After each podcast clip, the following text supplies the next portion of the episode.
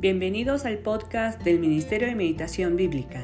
El día de hoy estamos meditando en el pasaje de Marcos, capítulo 10, del verso 13 al 22.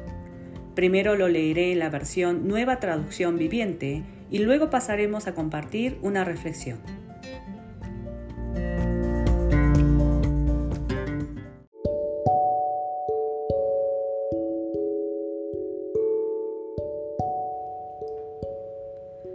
Cierto día, algunos padres llevaron a sus niños a Jesús para que los tocara y lo bendijera. Pero los discípulos regañaron a los padres por molestarlo. Cuando Jesús vio lo que sucedía, se enojó con sus discípulos y le dijo, Dejen que los niños vengan a mí, no los detengan, pues el reino de Dios pertenece a los que son como estos niños. Les digo la verdad, el que no reciba el reino de Dios como un niño, nunca entrará en él. Entonces tomó a los niños en sus brazos y después de poner sus manos sobre la cabeza de ellos, los bendijo. Cuando Jesús estaba por emprender su camino a Jerusalén, un hombre se le acercó corriendo, se arrodilló y le preguntó, Maestro bueno, ¿qué debo hacer para heredar la vida eterna? ¿Por qué me llama bueno? preguntó Jesús. Solo Dios es verdaderamente bueno. Pero para contestar a tu pregunta, tú conoces los mandamientos. No cometas asesinato, no cometas adulterio, no robes, no dé falso testimonio, ni estafes a nadie, honra a tu padre y a tu madre. Maestro, respondió el hombre, he obedecido todos esos mandamientos desde que era joven. Jesús miró al hombre y sintió profundo amor por él. Hay una cosa que todavía no has hecho, le dijo. Anda y vende todas tus posesiones y entrega el dinero a los pobres, y tendrás tesoro en el cielo. Después ven y sígueme. Al oír esto, el hombre puso cara larga y se fue triste porque tenía muchas posesiones.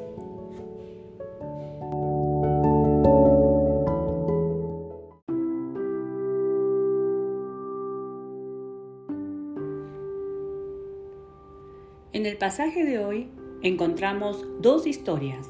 La primera es la historia donde Jesús bendice a los niños diciendo que ninguno entrará en el reino de Dios si no es como estos niños. Y la segunda historia es de un hombre que se acerca a Jesús preguntando sobre qué hacer para heredar la vida eterna. Estas dos historias están una seguida de la otra, mostrándonos la relación que existe entre ambas. De manera conjunta, lo que nosotros podemos ver es quiénes verdaderamente pertenecen al reino de Dios, que sería el ejemplo de los niños, y quienes no pueden entrar a ese reino, que sería demostrada con el ejemplo de este hombre rico. Pero hoy me gustaría que juntos reflexionemos un punto en cada historia para que podamos relacionar con nuestra vida presente. En primer lugar, podemos observar las acciones de los discípulos y la reacción de Jesús ante sus discípulos. Para los discípulos, el hecho de traer a los niños a Jesús era una molestia para el Maestro. ¿Qué nos da a entender estas acciones? Los niños de ninguna manera eran considerados importantes que merecían la atención del Maestro. Estos valores eran puestos por la sociedad y los discípulos de Jesús también se dejaban llevar por los mismos valores de este mundo. Pero Jesús viendo las acciones de los discípulos, se enoja contra ellos y le enseña que los valores del reino de Dios es totalmente diferente a la de este mundo. Por lo tanto, los ciudadanos del reino de Dios debían cambiar sus valores de acuerdo a los nuevos valores del nuevo reino que Jesús vino a establecer. Analicemos nuestras conductas y nuestros valores con las siguientes preguntas. ¿Ha habido cambios en mis pensamientos y valores de acuerdo a las enseñanzas de la palabra de Dios? ¿No estoy actuando según los pensamientos de este mundo en algunas áreas de mi vida? El tiempo de la meditación bíblica me está ayudando a que cada día mis pensamientos vayan siendo transformados a los valores de Dios. Lo que yo considero importante es también importante para Dios?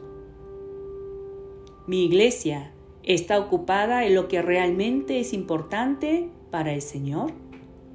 Son algunas de las preguntas que podemos hacernos a cada uno de nosotros y si en alguna área necesitamos cambiar, que a través de la ayuda del Espíritu Santo, nuestras vidas cada día sea transformada. Y el siguiente punto para nuestra reflexión es en base a la historia del hombre rico. Aparentemente este hombre nos muestra una imagen de un cristiano a imitar. A través de sus palabras en el versículo 20 donde dice, Maestro, respondió el hombre, he obedecido todos estos mandamientos desde que era joven. Podemos notar que se sentía orgulloso y seguro de su obediencia a los mandamientos del Señor. Pero lamentablemente a este hombre el Señor Jesús lo toma como ejemplo de aquel que no puede entrar al reino de Dios. Me gustaría que podamos reflexionar seriamente sobre este punto. La imagen externa puede ser muy diferente a la realidad de nuestra condición interna. Puedo aparentar ser un buen cristiano, cumplidor de los mandamientos de Dios, cuando en realidad mi ego sigue ocupando el trono de mi vida. Puedo ser un fiel cumplidor de la palabra de Dios sin haber entregado el trono de mi vida al Señor para recibir su gobierno en toda área de mi vida. La riqueza estaba ocupando el primer lugar en la vida de este hombre. En su riqueza él depositaba su confianza. Reflexionemos, hermanos, si no estamos llevando una vida de piedad aparente, confiando en la riqueza, en las capacidades o en los logros o en los conocimientos. Deseo de corazón que cada día al meditar en la palabra del Señor, nuestras vidas sean transformadas a la imagen del varón perfecto. Bendiciones.